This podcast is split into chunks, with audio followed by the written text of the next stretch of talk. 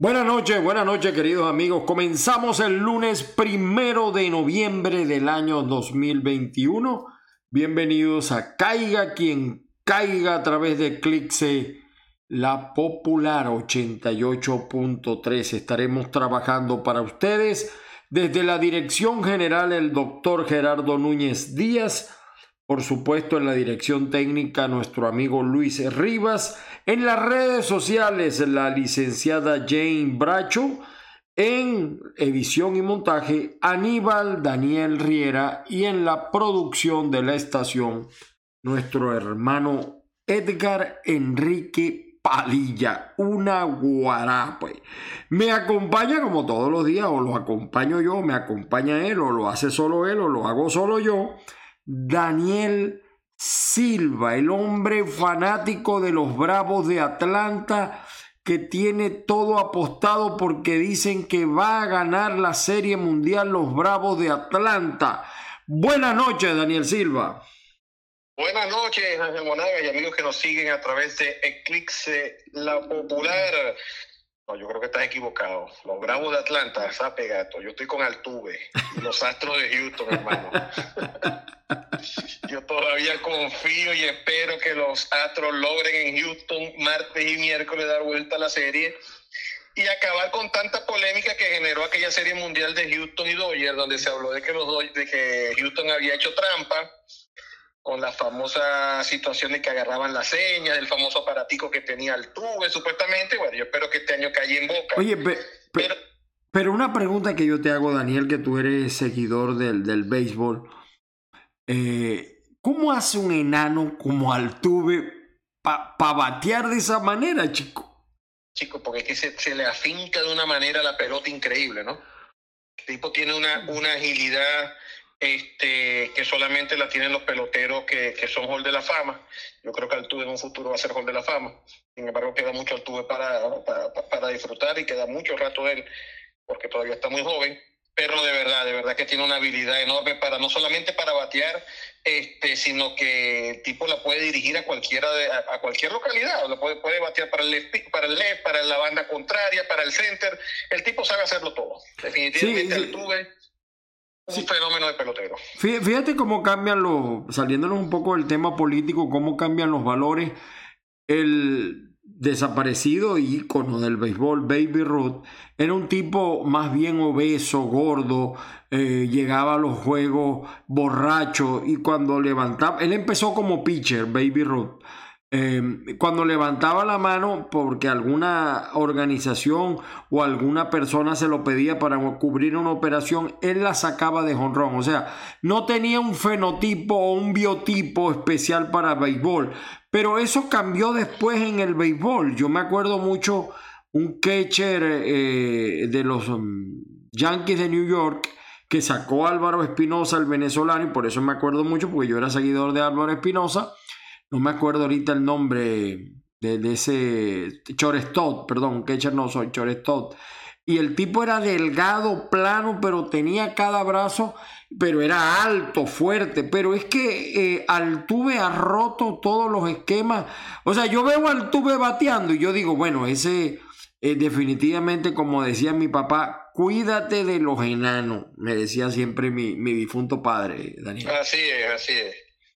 Bueno, el tema político, creo que la noticia de hoy en la noche, Daniel, es una sorpresa. O una sorpresa no.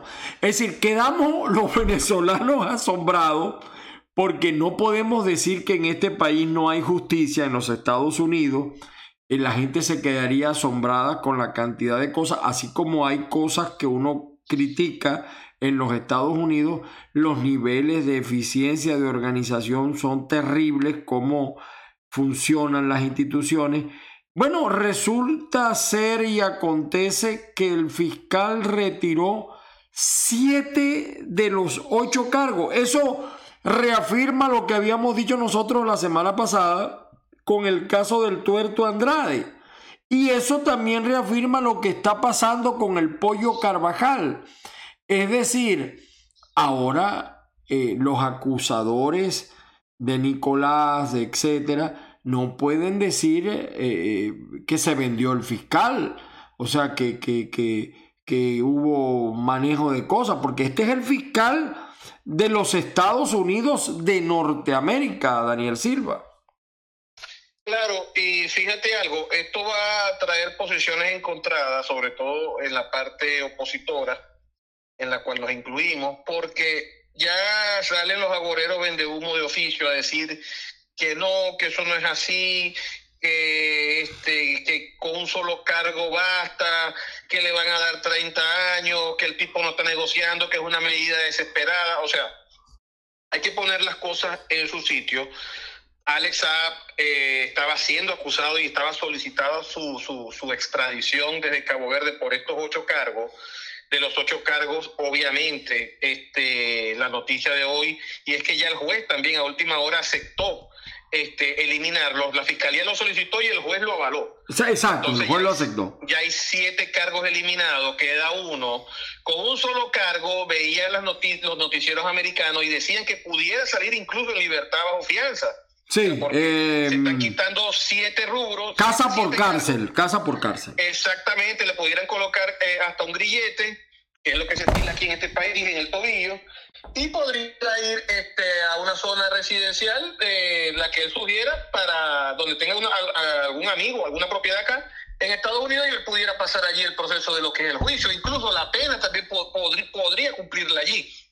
Claro, esto plantea dos escenarios o Alexa ya empezó a hablar y empezó a cantar y, empezó a dar información que el gobierno de los Estados Unidos quería confirmar y estaba esperando o desconocía, o el otro escenario que decían en medios internacionales era que era un mensaje claro del gobierno de los Estados Unidos, la situación con el puerto Andrade, la situación con Alex y la misma situación del pollo Carvajal, para que se vea apetecible para todas esas personas vinculadas al régimen darle una trastada al régimen, negociar con los Estados Unidos y tratar de una u otra manera todos esos sancionados que están por allí, lavarse las manos y ver si pueden tener una especie de exilio o una especie de retirada con ciertas condiciones, porque en verdad que, eh, fíjate, en el caso de Alexa, que era bandera, pasamos de un tipo que se estaba pidiendo 25 años, 30 años, a que prácticamente puede ser que salga en libertad bajo fianza o en condición de detenido eh, en, una residencia, o que el tipo simplemente pague 5 años de, cárcel porque aparentemente es solo un cargo y el cargo de que lo están acusando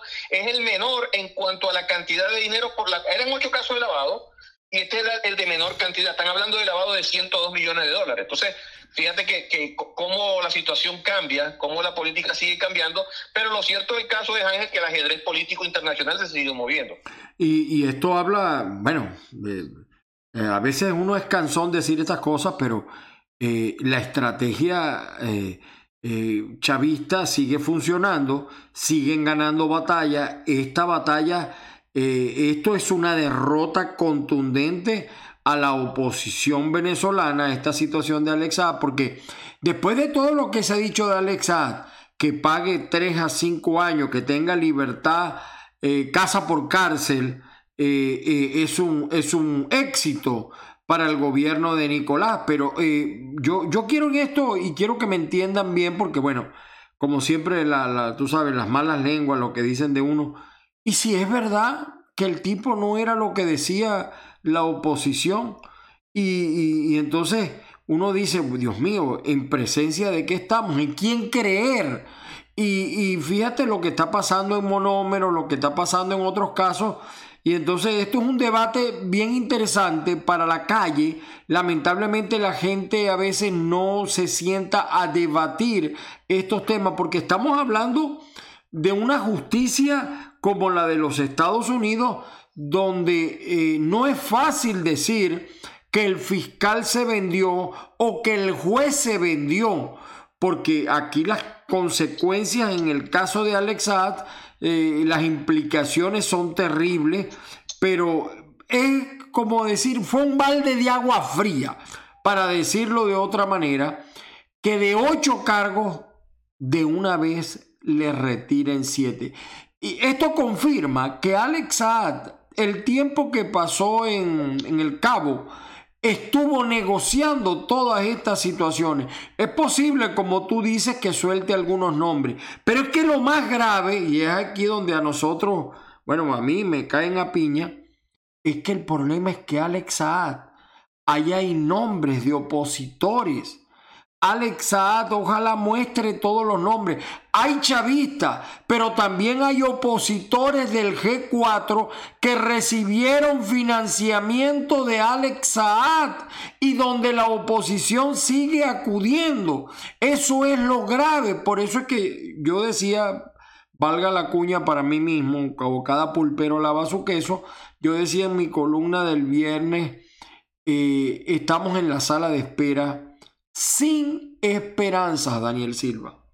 Hay intereses particulares, Ángel Moraga, de bando y bando de parte del chavismo y de parte de sectores de la oposición, en que lo de Alex Saab tenga un término, eh, digamos, lo menos eh, eh, duro para el agraviado en este caso que Alex Saab, por lo que tú dices Alexa y, y, y, sus empresas y las personas que, trabajaban con Alexa tocaron mucho dirigente opositor y mucho dirigente del gobierno nacional.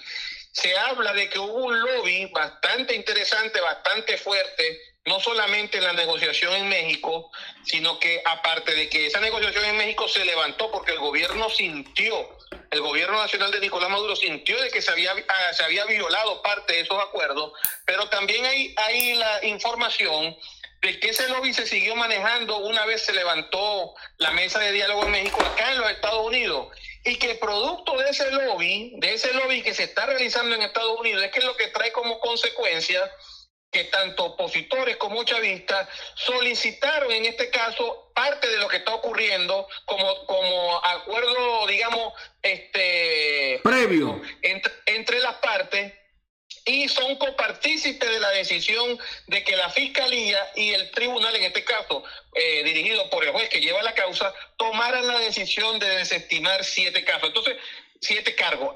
Sería interesante ver la posición, así como callaron todos los dirigentes o la mayoría de los dirigentes que están en Venezuela de, la oposición, como callaron cuando Alexa fue deportado o fue extraditado, quisiera verlos ahora decir, declarar qué opinan en este caso de los siete cargos que ha sido anulado, qué van a hacer. ¿Le van a caer encima al fiscal? ¿Le van a caer encima a Biden? ¿Qué es lo que va a hacer la oposición venezolana? Porque habida cuenta, el que calla otorga, Ángel Monaga.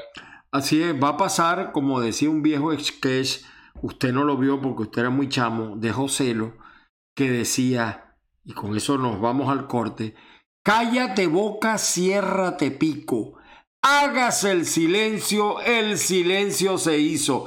Identificamos y regresamos en el segundo asalto de Caiga quien caiga a través de clics en la popular 88.3.